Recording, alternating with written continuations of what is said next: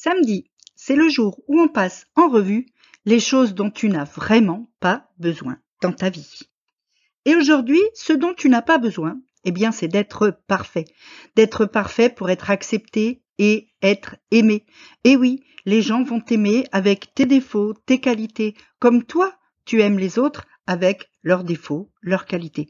Chercher à être parfait, c'est le meilleur moyen, en fait, d'abord d'échouer, personne n'est parfait, et ensuite de passer à côté de plein de choses, de plein de relations, de plein de plaisirs que tu vas pouvoir avoir si finalement tu lâches prise sur ta perfection.